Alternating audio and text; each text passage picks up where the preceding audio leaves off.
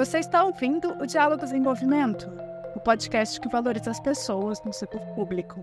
Olá, eu sou a Tatiana Sandim, eu sou gestora de conhecimento do Movimento Pessoas à Frente, sou professora, sou doutora em Administração Pública e Governo pela Fundação Getúlio Vargas de São Paulo Sejam todas muito bem-vindas, muito bem-vindos ao Diálogos em Movimento, o podcast que valoriza as pessoas no serviço público. No episódio de hoje, a gente vai falar sobre desenvolvimento de lideranças em governo. Um Estado mais efetivo exige políticas que coloquem as pessoas realmente no centro das decisões isso implica em aperfeiçoar os concursos públicos, ampliar a diversidade na composição do funcionalismo, com transparência nos processos de gestão de carreiras, capacitação contínua, igualdade de oportunidade.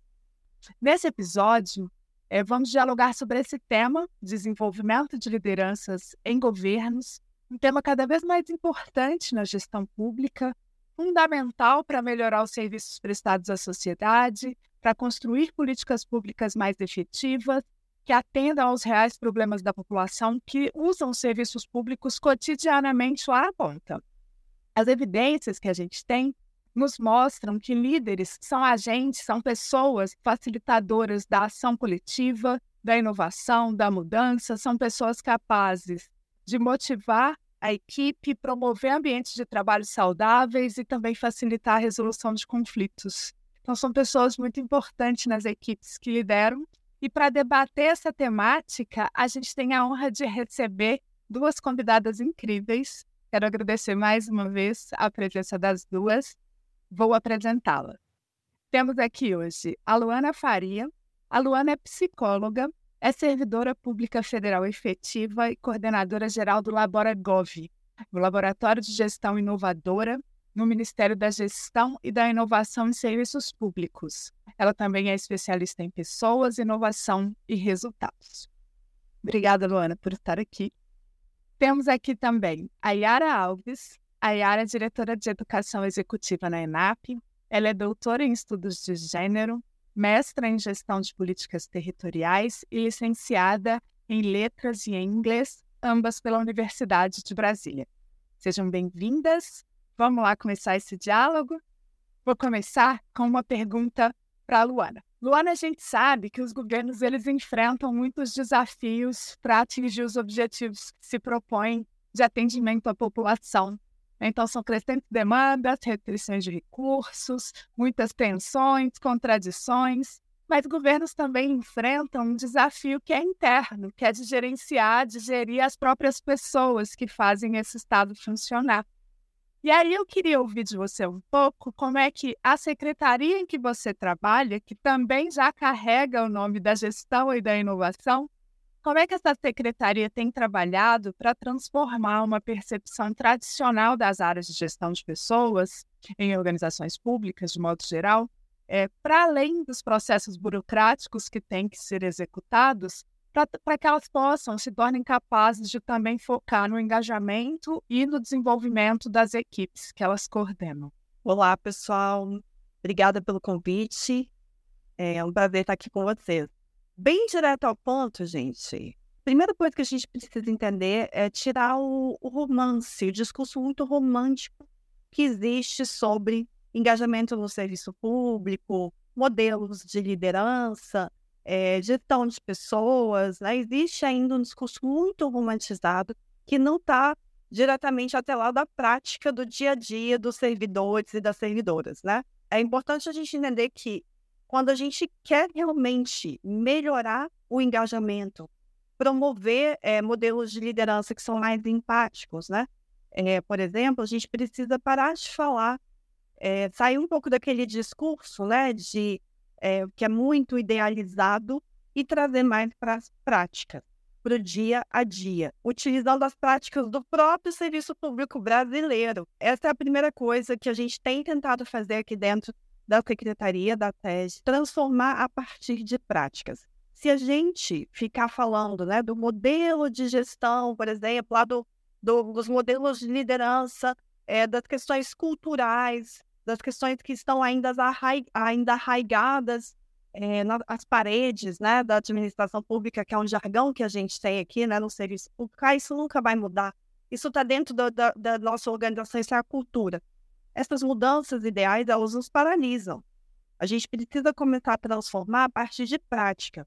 E não práticas que são preconcebidas, soluções que foram momentaneamente criadas numa reunião apenas com líderes ali, por exemplo, mas principalmente aquelas práticas que estão pautadas em evidência, que foram que não foram simples, não são soluções preconcebidas, elas estão baseadas nas necessidades reais dos servidores e das servidoras, são co-criadas, são construídas a partir não apenas a partir da perspectiva desses servidores e servidoras, mas em conjunto com eles e principalmente experimentadas antes de serem implementadas. Então a SEGES tem se pautado muito lá nessa, nessa ideia da experimentação antes da implementação em larga escala e na construção coletiva junto com os próprios colaboradores e colaboradoras é, dos órgãos. A gente tem ainda essa percepção mesmo muito equivocada da gestão de pessoas como uma área paralisada, né, no tempo, cheia ali de processos de pendências que não nos deixam olhar para as tendências. Isso não deixa de ser uma verdade. A gente realmente precisa melhorar os processos das organizações, né? Para isso, a gente tem é, atuado muito é, no sentido de do uso de novas tecnologias, né? Da, da, da transformação digital, que tem nos apoiado a realizar, a tirar um pouco essas pendências do nosso dia a dia para que a gente consiga olhar para as tendências, né? entendendo também que é, a mudança não vai ser por conta do uso de tecnologia, né? A inovação, a tecnologia é um meio apenas, é uma ferramenta, né? Que nos ajuda a inovar em governo, mas é claro que a inovação ela vai acontecer a partir da real transformação da vida das pessoas, né? Dos servidores e das servidoras. Muito legal e é muito interessante você trazer essa temática da evidência nessa área, né? Porque muita gente, muitas vezes a gente pensa na política pública que é desenhada para o atendimento da população baseada em evidência e esquece de olhar que para essas estratégias de gestão da, do próprio funcionalismo público a gente já tem, né, muitas evidências que podem subsidiar a ação. Recentemente, a Fundação Lema, inclusive, publicou uma síntese de evidências que mostra o quanto lideranças diversas e preparadas conseguem melhorar substantivamente, né? Assim, pesquisas já foram publicadas dizendo que espaços em que os prefeitos olharam para as evidências para agir na pandemia, por exemplo, as, as consequências foram minimizadas. Agora quero convidar a Yara, que está lá na INAP, que também é um, uma instituição super importante nesse momento em que a gente fala sobre desenvolvimento do serviço público em geral, do funcionalismo em geral. E a INAP, recentemente, em parceria com o Ministério da Igualdade Racial, lançou uma iniciativa bastante inovadora, que é o FIAR, que é uma formação de iniciativas antirracistas, tecendo o caminho para a igualdade racial como é que esse projeto, esse programa contribui para que os participantes que parte, que estão né, envolvidos nas várias ações que são executadas dentro desse guarda-chuva de ações que é o FIAR, como é que vocês percebem que eles desenvolvem competências de liderança ou comportamentais para que eles atuem como agentes de mudança, tanto dentro quanto fora das instituições públicas em que eles trabalham. Eu queria colocar aí mais duas questões para você comentar com a gente. É, que impacto vocês esperam das iniciativas do FIAR é, para os participantes e para a sociedade, porque a gente entende que o próprio fazer deles se transforma, e quais são os próximos passos que a ENAP pensa aí para continuar promovendo a diversidade das lideranças no serviço público? Tatiana, obrigada pela pergunta, obrigada pelo convite para estar aqui. E um prazer estar aqui com a Luana Faria, uma grande parceira nossa aqui na ENAP. A gente está sempre trabalhando em projetos conjuntamente. E a oportunidade de poder falar do FIAR, que é para a gente né, um, um projeto prioritário na escola, é, que a gente está em parceria com o Ministério da Igualdade Racial. O FIA ele surge da necessidade, né, que está muito clara dentro do governo, da gente ter uma diversidade maior de pessoas nos cargos comissionados para que a gente tenha uma diversidade de perspectivas nas tomadas de decisão. Hoje, se você olhar os dados, a presença de mulheres e de pessoas negras nos cargos comissionados de mais alto nível são aqueles que decidem orçamento, alocação de recursos, quais políticas ficam, quais não ficam. A presença de mulheres e de pessoas negras é muito pouca. E quando a gente faz um recorte de gênero e raça, a gente vê uma massiva presença de homens brancos. Em segundo lugar, tem as mulheres brancas. Em terceiro, homens negros. E em quarto, é, mulheres negras. Né? Então, as mulheres negras são as que estão menos presentes nas, nos locais, nos espaços em que as decisões públicas são tomadas, sendo que as mulheres negras são hoje mais de 27% da população. Então, é o maior segmento populacional e é o menos representado na tomada de decisão sobre como os recursos públicos são utilizados na nossa sociedade. Tendo os dados de desigualdades no nosso país, que também as mulheres negras estão na base da pirâmide social, população negra como um todo, mas principalmente as mulheres. A gente sentiu a necessidade, né, junto do Ministério da Igualdade Racial, de ter um serviço público transformado. Primeiro, a gente precisa garantir que pessoas mais diversas entrem no serviço público, porque o serviço público é feito de pessoas. Que é o serviço público? Pessoas. Somos nós, né? Eu, Luana, e mais milhares e milhares e milhares de pessoas que vão formando uma cultura organizacional, que vão formando pensamentos, e a gente precisa trazer diversidade para esses, esses pensamentos. Então, o concurso nacional que foi colocado agora é um exemplo de uma iniciativa do MGI para que a gente alcance maior diversidade de raça e gênero, mas territorialmente também, porque o serviço público aqui em Brasília ainda é muito de pessoas ah, do Sudeste para baixo. A gente precisa trazer né, representação de pessoas de todo o nosso país para o serviço público. Voltando para o FIA, né, então a gente pensou numa transformação das pessoas também que já estão no serviço público e como é fazer isso. Porque ele se chama antirracista. Porque todos nós nos dizemos anti é, não racistas, né? Ninguém se afirma racista, ninguém se vê como racista. Então, a gente precisa trazer para dentro do serviço público um conhecimento maior sobre como as desigualdades estão pautadas, tanto em gênero quanto em raça, né? E aí, como é que é, e dessa maneira é capacitando as pessoas, é, trazendo para dentro das formações dados, é, trazendo avaliações que mostram como as políticas públicas não estão alcançando os segmentos, certos grupos da nossa sociedade. E outro ponto é a gente também trazendo as pessoas negras do nosso serviço público para os cargos em decisão. Essas pessoas precisam fazer parte desse grupo que está tomando as decisões. Em 21 de março, né, o Dia Internacional é, da Luta pela Igualdade Racial, é, foi assinado um decreto do presidente para que até 2026 a gente tenha pelo menos 30% de pessoas negras nos cargos comissionados.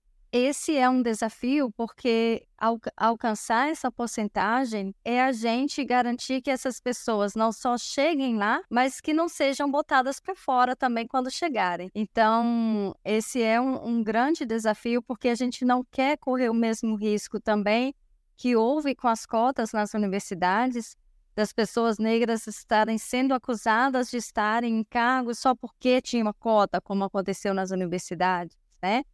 Então, assim, a gente já precisa desconstruir esse pensamento racista, esse pensamento preconceituoso do que, que é uma política afirmativa.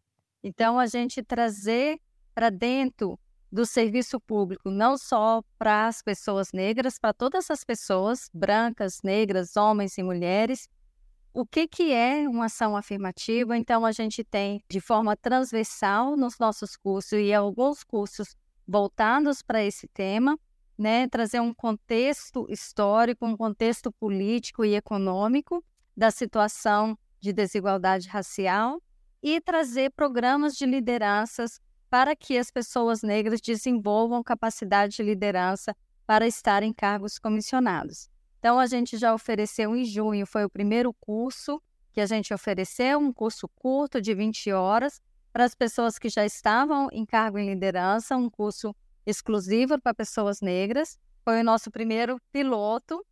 E agora, em agosto, oferecemos na semana passada um curso somente para mulheres negras, para desenvolver liderança de mulheres negras. E estamos começando daqui, é, já está num, num processo seletivo, uma parceria com a SGP lá no MGI, é, e também com o Ministério da Igualdade Racial, um programa de desenvolvimento de competências de liderança para pessoas negras, exclusivo para pessoas negras. 50 pessoas estão entrando nesse curso. E qual é a importância né, desse curso exclusivo agora? Vai ser uma edição extraordinária. Nas nossas próximas edições, a gente pretende colocar cota, né, terá 50% de cota. A gente tem colocado as cotas nos nossos programas, porque quando a gente coloca que um curso é de desenvolvimento de liderança, quem mais está em cargo de liderança são pessoas brancas. Né? Então, a gente já tem aí um viés de mais pessoas brancas procurarem os cursos, porque são essas pessoas que já estão em cargos de liderança. Então, quando a gente coloca que o curso é exclusivo para as pessoas negras, as pessoas negras se veem convidadas a estar nesse curso. Né? Falar, esse curso é para mim, eu vou fazer esse curso. Então, a busca pelos nossos cursos de liderança, quando a gente lançou exclusivo para pessoas negras, foi muito maior do que as pessoas negras procuravam os outros cursos. Então, a gente acredita que esse ano, a gente formando já um grupo de pessoas para estar tá em posições de liderança, um, grupo de pessoas negras, é uma maneira da gente fomentar para chegar o mais rápido possível nessa meta estabelecida de 30% e também trazer essas pessoas é, que não estavam frequentando a ENAP porque talvez não se sentiam convidadas a estar aqui na escola, né? Porque é realmente um lugar que sempre capacitou carreiras mais estratégicas, que também são carreiras onde tem uma maior porcentagem de pessoas brancas, criar já um corpo grande de pessoas negras para estarem preparadas para ocuparem esse cargo. E a pergunta sobre o impacto. Cada pessoa no seu trabalho, ela traz consigo perspectivas, ela traz consigo opiniões de acordo com a sua experiência de vida, né? Então, assim, quando eu eu, uma mulher, presente numa equipe, eu estou discutindo uma política pública, eu vou ter uma perspectiva diferente de um homem por causa da minha experiência de vida. É o que a gente chama da burocracia representativa. Né? Eu represento né, um, um grupo de mulheres mesmo sem eu querer, porque eu tenho uma perspectiva de vida diferente. Né? É, eu vivi coisas, então, se, por exemplo, vamos lá, a gente está discutindo um projeto como é esse, esse projeto que já trouxe tanta polêmica, que é a, a gratuidade de absorventes. Né? Por que, que isso é tão polêmico, gente? Porque isso já não existe há tanto tempo. Porque não tinha mulheres tomando decisão sobre isso. Né? Porque uh, quem sempre teve à frente das tomadas de decisão de onde o recurso público deve ser alocado, porque a decisão de alocar um recurso público é uma disputa de agenda. O recurso ele não dá para tudo. Então tem uma disputa de agenda, uma disputa de políticas e essa disputa, né, tem ali perspectivas, interesses, opiniões que entram nessa pauta. Eu tenho certeza que se nós mulheres já estivéssemos em maioria tomando decisões sobre recursos públicos, absorvente já seria gratuito há muito tempo. Porque nós sabemos o que, que é você não poder ter um absorvente para poder ir para a escola, né? Como é que você não tem um absorvente para poder sair de casa? Isso é uma coisa impensável. Isso já deveria ser uma considerado uma necessidade básica há muito, muito, muito tempo. Pessoas com essa experiência trazem para dentro do governo. Da mesma maneira, as pessoas negras, pessoas de diversas regiões do país vão trazer diferentes perspectivas e isso vai ter um impacto em políticas públicas que representem os interesses mais diversos da nossa população. Muito bom. É, Luana, quais os desafios que vocês estão percebendo para desenvolver lideranças, considerando o perfil atual, a necessidade de ampliar a diversidade desse grupo. E como é que vocês estão pensando em superar esses desafios? E que exemplo você teria já, assim, dessa atuação que tem sido tão intensa do Laboragov nesse primeiro semestre, é, na atividade de vocês para humanizar a gestão pública, no sentido de entender essa importância de iniciativas que ampliem a diversidade e criar esse ambiente mais inclusivo para todo mundo, aí, inclusive para as equipes lideradas. Criatividade, liderança, comunicação empática, tudo isso que são competências de inovação, competências humanas, as pessoas não estão conseguindo aplicar por conta da falta de ambiência mesmo. É, conta desses modelos de liderança que são avessos aos questionamentos, avessos à criatividade, avessos às novas formas de fazer as coisas, o que é mais difícil de gerir. Né? Muito disso está tá, é, ligado a, a, essa questão. Uma grande prática, né? você me perguntou de exemplos, uma que está sendo gerida pelas SEGES, principalmente, é o PGD, é o Programa de Gestão e Desempenho, é, que tem o foco realmente na, na, na avaliação das pessoas a partir de suas entregas e isso é, é uma inovação sensacional. É inovação que já tem dado grandes resultados, né? A gente para de olhar para as pessoas como máquinas e entende as pessoas como seres humanos, dando autonomia, inclusive, né? Confiança para os servidores e para as servidoras públicas, é, avaliando essas pessoas a partir de suas reais entregas. E isso é, é sensacional, não apenas muito positivo, mas necessário, principalmente para que a gente tenha um serviço público mais efetivo, né? E dentro do Laboragov, a gente tem diversas práticas de inovação que a gente tem escalado em governo depois de terem sido experimentadas. Né? Uma delas que agora foi institucionalizada depois de três anos, institucionalizada dentro da instrução normativa do PGD, são os times volantes, que a gente tem muito orgulho dos times volantes. É uma forma da gente que a gente encontrou, é, é uma a gambiarra, né? Como diz a Monique Evelyn, que eu adoro, ela diz o seguinte, que o que você chama de gambiarra, eu chamo de inovação, mas ela está se referindo à inovação que acontece na periferia, né? É, que lá acontece muita gambiarra, mas muito dessa gambiarra é inovação. A gente fez uma gambiarrazinha aqui também no Laboratório com o time volante. Quando a gente criou esse laboratório de inovação, é, quem está ouvindo aí que é servidor público sabe, sabe o tamanho do problema que é movimentar pessoas em governo, sessão, requisição, demora, é frustrado e não acontece nunca. É, as pessoas ficam super frustradas. A gente selecionou pessoas e que realmente tiveram as suas sessões frustradas da época. É, e a gente falou, pô, a gente precisa começar esse negócio, como é que a gente vai fazer? Vamos criar um time volante.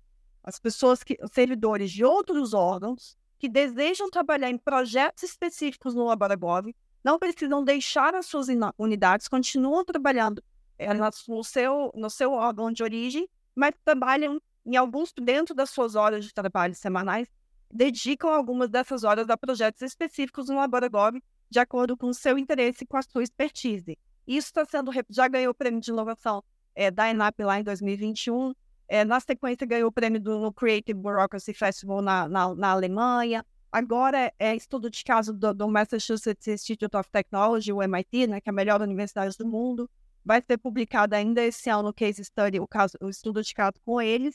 Então é uma, é uma coisa que a gente tem muito orgulho, porque foi criado em nível, em nível bem baixo, em nível do Laboragov, é, experimentado, deu errado um monte de vezes, qualificamos, é assim que a gente precisa gerir é, é, projetos de inovação, né? E agora estão sendo escalados em governo. Isso traz muito, muito bem não só para a administração pública, mas para os modelos de liderança e cria, inclusive, um ambiente fértil para a diversidade, porque você pode trazer pessoas diversas para trabalhar nesses projetos específicos quando você não tem expertise dentro do seu, da sua própria área é, e precisa de, de pessoas ali, né? Sem precisar movimentá-las, né? Não é movimentação nem sessão, é um novo modelo de trabalho. Muito interessante, eu não conhecia esse recurso técnico que vocês estavam usando. E é muito legal também essas iniciativas todas que você está mencionando, porque elas também estimulam o engajamento dos servidores públicos no trabalho, né? Porque muitas vezes as pessoas ficam alguns anos aí desenvolvendo as mesmas atividades e elas se sentem menos desafiadas pelo trabalho. Eu acho que situações como essa que você vai trazendo, tanto desse, desses times volantes quanto do PGD, acho que diretamente é, faz com que as pessoas se sintam mais motivadas e mais engajadas. É muito interessante. Bom, agora eu vou ter tenho mais uma pergunta para a Yara. Yara, tudo que você trouxe do FIAR é muito interessante e, e, eu acabei não comentando, né? O quanto é importante é, ter condição de engajar todo mundo, né? Toda a população em iniciativas antirracistas, né? Porque às vezes a gente trabalha numa iniciativa voltada para a população negra e cria entre parte da população branca uma resistência ao tema muito pensando, se o racismo é estrutural, quem sou eu para fazer alguma coisa? Mas aí, quando a gente engaja todo mundo numa iniciativa antirracista, a gente convida todo mundo para agir, né? Então é muito interessante essa perspectiva do FIAR de trabalhar com todo mundo também.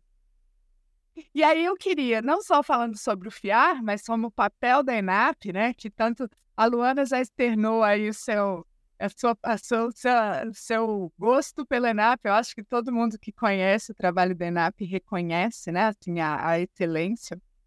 Mas então, falando um pouco do FIAR e do trabalho da ENAP de forma mais ampla, queria que você contasse para a gente um pouco como é que vocês percebem o papel da educação continuada no desenvolvimento das lideranças no serviço público. Sei que a ENAP, inclusive, tem estendido aí a sua atuação, muitas vezes, para lideranças subnacionais também, em iniciativas muito interessantes.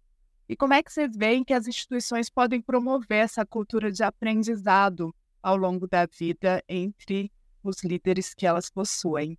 Quando a gente começou esse programa para lideranças, que é o que a gente chama de altos executivos, né, que é que a gente chama de da burocracia média e alta burocracia né? Porque a INAP ela sempre atuou na formação de carreiras, então as pessoas que entram no serviço público têm é, algumas carreiras é, tinham é, acesso a essa formação inicial. Agora a gente vai ampliar essas carreiras que vão ter a formação inicial aqui na escola a partir do, do próximo ano. Então, pra, a partir do ano que vem, a gente está ampliando a nossa carteira de cursos de formação inicial. Então, eu, por exemplo, quando entrei no, no meu no, no serviço público, né, e fiz lá em 2005, é, e aí fiz um curso de formação de quatro meses aqui na INAP. Então, assim, de segunda a sexta, com provas aos sábados, oito horas por dia. Então, assim, a INAP, para mim, desde aquela época, se tornou a minha casa. Né? Então, e aí e tem na minha carreira também a previsão de ter que fazer cursos na ENAP para promover na carreira. Eu não pro, a nossa promoção não não se dá se a gente não tiver uma carga horária de cursos. Então, isso pro, tra, trouxe para as pessoas dessas carreiras aí uma cultura de estar sempre. Então, mesmo quando você já alcançou o, o, o, nível máximo da carreira e não, você não vai mais ser promovido, continua voltando para a ENAP, porque a gente já tem essa cultura de querer ver o que, que a ENAP está trazendo, quais os cursos, né?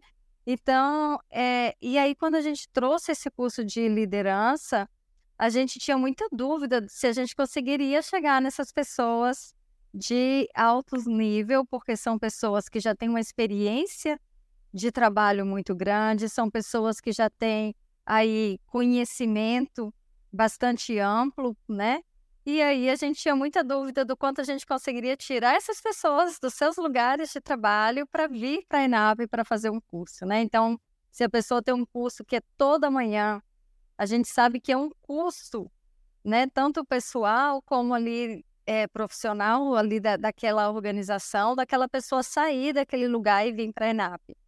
Mas tem, tem funcionado. A gente fez aí um benchmark na época muito forte com instituições que já têm uma tradição de líder de outras escolas de governo, como Harvard Kennedy School, foi a nossa primeira, é, uma das nossas primeiras parceiras, a ENA na França, e a gente aprendeu né, com, com várias outras escolas de governo, que a gente sabe que a gente não fez nada sozinho, né? E mesmo quando a gente está inovando, a gente está fazendo de uma forma diferente, mas não quer dizer que a gente que nunca ninguém pensou sobre isso, né? Então é algo assim, é uma nova forma de fazer, uma nova forma de pensar. Então a gente trouxe para a escola esses programas, começamos lá em 2017 com essas parcerias com outras escolas de governo e foi muito interessante porque trouxe um processo dessa cultura e os cursos têm sido concorridíssimos, Tatiana. Se eu abro um curso de 40 vagas, tem 180 inscritos, a gente tem sempre que fazer um processo de seleção. Nunca é sempre assim, ah, gente, cadê? A gente vai oferecer o curso, não tem ninguém. Então é sempre muito concorrido e a gente busca trazer para que as pessoas realmente se interessam os temas que são as grandes tendências na administração pública, a grande tendência na, é, na, em todas as discussões sobre liderança e sobre políticas públicas né? Porque as pessoas entram no serviço público. Se você vai passar quatro anos, por exemplo, que é um tempo de um mandato, num cargo comissionado, e você não tem acesso às novas tendências de políticas, às novas tendências de administração, é aquilo, aquele processo que se falava dos servidores públicos de antigamente. Ah, fica estagnado, a pessoa, né? Não, não, não evolui, as pessoas tinham muito isso. Eu acho que essa realidade já mudou muito. Eu acho que o, o serviço público hoje é um serviço público muito motivado a estudar, e isso a gente vê assim pelas demandas que a gente tem, não só do nível federal, como do nível subnacional, como você mencionou. O nosso no primeiro programa para gestores municipais, um programa mais sólido, é, porque a gente tem a nossa escola virtual de governo também, que sempre dá acesso para servidores em, em nível municipal e estadual, mas a gente teve aí uma grande coragem lá em 2018 que a gente ofereceu um curso de especialização para gestores municipais aqui na escola. Eles tinham que vir para cá e ficar três meses e meio imersos aqui. Então, assim, gente, será que vão vir? E aí vieram, a gente teve aí uma grande concorrência, foi assim, ficaram hospedados aqui na escola. A gente teve, e aí outro dia eu, preciso contar isso. Nesse curso que a gente teve de liderança para as mulheres negras, uma mulher me procurou e me falou assim: "Ara, a ENAP é sempre um marco na minha vida. Eu vim para esse curso de gestão municipal é, e depois que eu fiz esse curso, primeiro eu criei uma, eu criei uma rede de gestores municipais no Brasil inteiro, que essa é outra grande importância de você frequentar cursos, é você aprende muito não só com os professores, com o conteúdo, mas entre todos os seus colegas, né? Porque todo mundo traz sempre uma experiência muito forte. Então ela disse que fez essa rede, ela morava num município pequeno, foi convidada a trabalhar para o governo do Rio de Janeiro, se mudou para lá, a vida dela mudou completamente. Hoje ela estava num cargo de liderança e aí ela disse que tinha vindo para esse curso agora de mulheres negras e que ela já tinha saído daqui. Ela me disse isso no último, no último dia de aula. Ela falou assim: Eu já saio daqui muito diferente do que eu entrei. E aí ela disse: Eu tenho certeza que agora, chegando lá, eu vou trabalhar de forma diferente.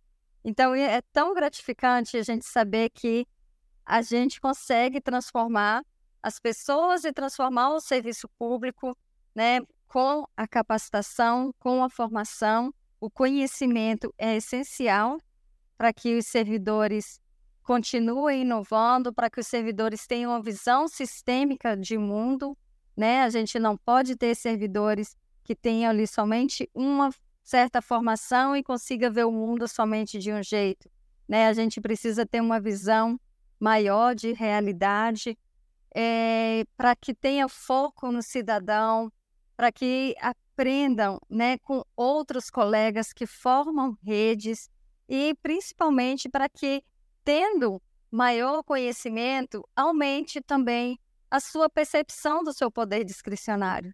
Porque todo, todo servidor público tem poder discricionário, mesmo não estando em um cargo comissionado, né? Então, quando você tem maior conhecimento, você se apropria mais da política pública, das suas competências de liderança, quando tem autoconhecimento sobre o tipo de liderança que você pode exercer, E não e exercer liderança não significa estar em cargo comissionado, né? Repito, porque tem estar em cargo comissionado e não tem, não exerce liderança, né?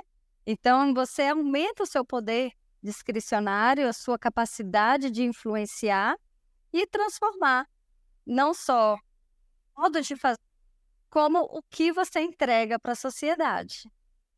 Exatamente, isso dialoga também com o que a Luana trouxe, que é de ter mais segurança também, né? Para tomar as decisões, para fazer o que tem que fazer. Bom, esse episódio está chegando ao fim. Eu gostaria muito de agradecer mais uma vez a vocês duas. A conversa foi ótima, muito obrigada. O tema desenvolvimento de lideranças em governos é para a gente assim, um tema sempre de muito interesse no movimento Pessoas à Frente. A gente acredita muito que aprimorar a performance das lideranças e das equipes é fundamental para que a gente tenha um Estado capaz né, de responder às demandas, os anseios da sociedade e a gente acredita que só com pessoas comprometidas e bem preparadas é que a gente consegue alcançar esse objetivo. E acho que a gente teve nessa conversa aqui exemplos muito claros de como isso vem acontecendo na prática no governo federal. Eu agradeço também aos nossos ouvintes por nos acompanharem, continuem engajados na discussão e até o próximo episódio do Diálogos em Movimento. Essa conversa continua em nossas redes. Siga o Movimento Pessoas à Frente, estamos no Instagram, estamos no LinkedIn e também temos o nosso site. Um abraço e até a próxima.